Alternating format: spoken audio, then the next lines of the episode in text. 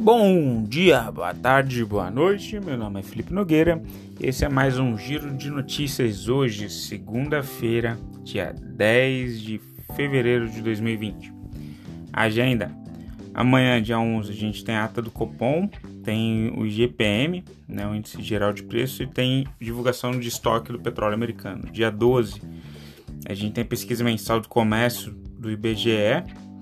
Dia 13, inflação e dia 14, PIB da zona do euro e PMI é, dos Estados Unidos. Notícias do mundo, tá? Uh, o índice Dow Jones ele fechou com alta, tá? De 0,3, o S&P 0,33, Nasdaq 0,67, né? Refletindo aí noticiário positivo do payroll nos Estados Unidos. A China, a gente está já chegou a 813 mortos, tá? O coronavírus ele ultrapassou o número de mortes é, do SARS, que foi uma epidemia de 2002, 2000, entre 2002 e 2003. Ou viu agora no Russia Times, que é um rt.com, é, um jornal russo, um site bem famoso lá, que já passou de 900 mortes também, tá? É, e aí o que está acontecendo por lá? A gente hoje as indústrias elas voltam, a maioria das indústrias agora dia 10, tá? A gente viu que em algum, alguns cantões eles adiaram em mais uma semana essa volta, tá? E a China ela anunciou medidas é, de compensação tributária, tarifária, tá? para as empresas afetadas, tá? E como que isso tem afetado a questão do, do PIB, a produção? Né? A gente está vendo que as montadoras de veículos, por exemplo, que nem foi noticiado uh, num link que eu coloquei ali do Notícias Agrícolas, uh, as montadoras coreanas, por exemplo, elas estão paralisadas porque elas não estão recebendo as peças produzidas na China, né? E aí, inclusive, a produção aviária, a gente vai ver mais ali na parte de proteína, é, dos chineses, ela está sendo prejudicada. Eles devem matar assim é, várias cabeças de, de frango, porque a alimentação do frango não está chegando. Tá? No Japão, o índice Nikkei fechou com um recuo de 0,60%. O Stocks 600 fechou com uma queda de menos 0,45%. Tá? É uma questão que está afetando a Europa é uma tempestade, a tempestade Sabine, que está inclusive interrompendo passagem, é, é, como que se diz, a, viagens de trem, tá, pela Alemanha e outros países da Europa. Notícias da América Latina. A Argentina soltou uma notícia nesse sábado, tá? A vice-presidente Cristina Kirchner disse no sábado, é, e ela que deve de fato governar o país, né? Disse que não pagará sequer meio centavo de sua dívida ao Fundo Monetário Internacional. Então a gente já tem aquele país que eles proibiram empresários de demitir é, em 180 dias, já aumentaram a tributação sobre exportação de commodities, deixando os produtos argentinos mais caros no mercado externo.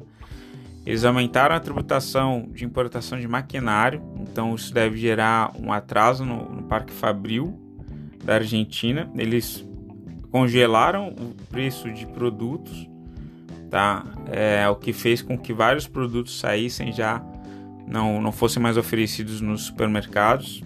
E agora tem essa questão, a, a moratória que foi, eles provavelmente ali no primeiro anúncio do ministro da Economia, eles já falaram que eles é, não pagariam as dívidas externas, né? O PIB, o PIB por enquanto ele está em 2,3% para 2020, tá? É, o Bradesco manteve essa projeção de PIB. Então, já considerando todo o efeito é, disso é, da China, né, a princípio não vai ser afetado. Vamos ver uh, para os próximos uh, divulgações do índice, principalmente pelo Focus. O IPCA, IPCA sim tá, tem uma perspectiva de queda, tá? as pessoas consumindo um pouco menos, tá? então já foi revisado para baixo, está em 3,4% para 2019, segundo o último relatório Focus, e pode ser que essa projeção caia ainda um pouco mais, tá? O, já que o IPCA de janeiro ele veio de em 0,21%. Tá? Ele veio abaixo da expectativa que era de 0,35%. Então pode ser que a gente tenha alguma revisão. Selic, o pessoal está aguardando a ata do Copom, né, que na semana passada cortou uh, para 4,25 a Selic. O DI, DI de janeiro de 2022, ele teve perda de 6 pontos, foi a 4,96%. O de janeiro de 2023 recuou também para 5,50% e o DI de janeiro de 2025 para 6,11%. Tá, o dólar, o dólar subiu, tá, tá cotado a 4,31 na compra e 4,3152 na venda. E o dólar futuro subiu 0,75, fechou em 4,31 e 85. O Ibovespa, o Ibovespa ele teve uma queda na última sexta-feira, caiu 1,23%, foi a 113.770. Noticiário corporativo. A CCRA3, né, é de empresas de que pega as concessões de autoestrada, ela conseguiu derrubar uma redução de pedágio é, na Dutra, que foi imposta pela Agência Nacional de Transporte. Ela conseguiu isso, uma medida judicial, tá? A Agência Nacional de Transporte tinha determinado corte de 5,26% no preço do pedágio. Eles conseguiram derrubar isso judicialmente. A Vale. A Vale recuou 2,21%, tá? apesar do preço da alta do, do, minério de ferro, muito em função dessa desaceleração global. Dá, de novo, dá uma lida nessa reportagem do Agronotícias, porque ele está fazendo uma visão, ele está mostrando uma visão sistêmica muito interessante sobre o efeito do coronavírus ah, em todo o processo de, de comércio global. Tá bem interessante. O IRB, o IRB ele fechou com uma queda de 7,32% depois que é, foi soltado aí na semana passada uma asset. A casa de análise, né, soltou um, um relatório é, questionando a contabilização, as anotações contábeis da UIRB né, os procedimentos de, de registros contábeis. A Petro, a Petro subiu 0,51%, refletindo a alta do ajuste do preço do petróleo.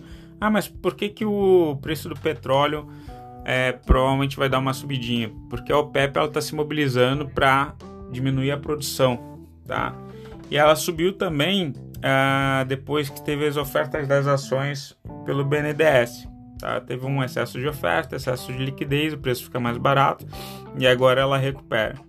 Né? LET3, o presidente Jair Bolsonaro ele indicou na sexta-feira que deve passar por um processo de privatização tá? para evitar um colapso na, na empresa. Uh, reformas, reforma administrativa, né?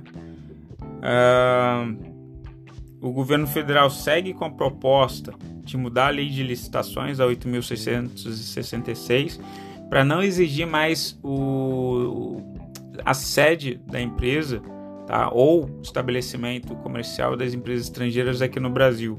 Isso deve aumentar o número de players e deve baratear os serviços ah, ou contratações licitadas. Tá? E por outro lado, pela reforma tributária, Paulo Guedes voltou a falar nesse fim de semana no imposto do pecado, que é o imposto sobre bebidas alcoólicas, né, cigarros, loterias, tá? Notícias de commodities, minério de ferro. Minério de ferro teve uma queda de 0,68%. Isso deve puxar a Vale para essa semana para baixo. Né? O ouro, o ouro ele caiu também 0,03%. O petróleo caiu também 0,46%.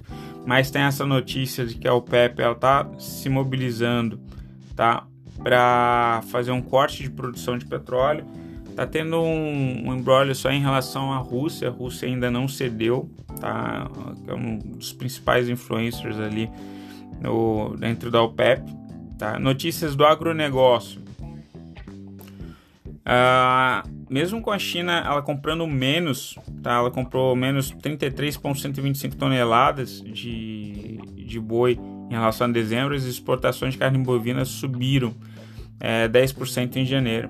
Tá? Um outro, uma outra questão que a gente tem que olhar para a China é porque os avicultores da China estão sendo prejudicados, eles devem bater, é, ter que matar várias, é, vários frangos porque a alimentação não está chegando, tá?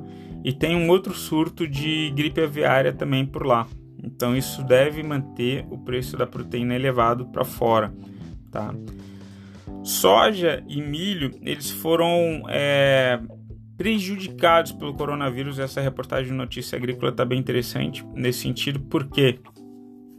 Porque simplesmente está tendo um, menor fluxo de transporte no comércio global. Isso está fazendo com que os produtos fiquem em estoque, né? E aí isso gera uma preocupação para o produtor. Por quê? Porque ele quer se livrar do, do produto antes que pereça, tá? E isso tem afetado negativamente o preço dessas commodities, tá? O café, inclusive, está caindo também, tá? Pessoal, fico por aqui. Hoje foi um giro de notícias bem rapidinho. Uh, qualquer coisa entra no site do Liberta Investimentos uh, e para cursos ls.com.vc, tá bom? Beijos, tchau, boa semana, fui.